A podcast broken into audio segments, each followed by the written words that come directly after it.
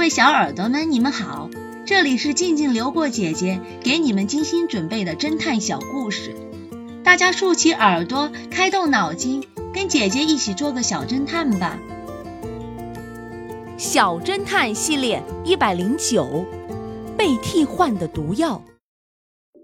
史密斯夫人和她的先生史密斯医生因为一些原因分开了，她一个人住在公寓里。三天前，她因为感冒卧床不起，附近的医生都不愿意出诊，她只好硬着头皮请已经分开的丈夫过来看病。丈夫给她打了一针，对她说道：“你得了流感，打一针，然后吃点感冒药就会退烧的，休息两三天就会好的。”史密斯医生走后，她吃下了感冒药，便睡下了。可是数分钟后，他就觉得自己不能呼吸，最后窒息而死。第二天，前来打扫的钟点工发现了史密斯夫人的尸体。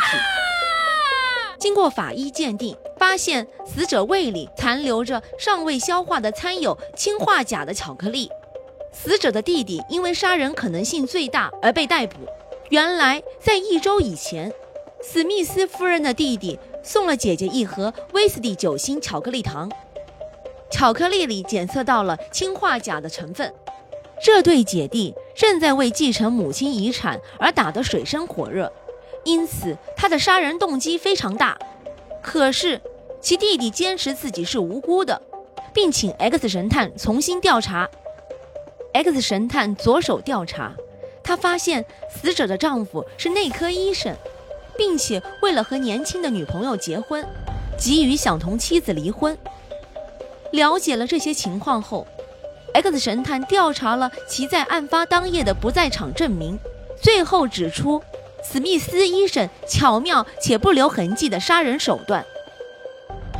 小侦探们，你们知道史密斯医生是用什么手段将妻子杀死的吗？下集告诉你们答案哦。贼喊捉贼，这个故事的真相是，X 神探怀疑的是管理员，因为他说的话有破绽。X 神探在管理员和解说员的谈话中，只字未提到邮件。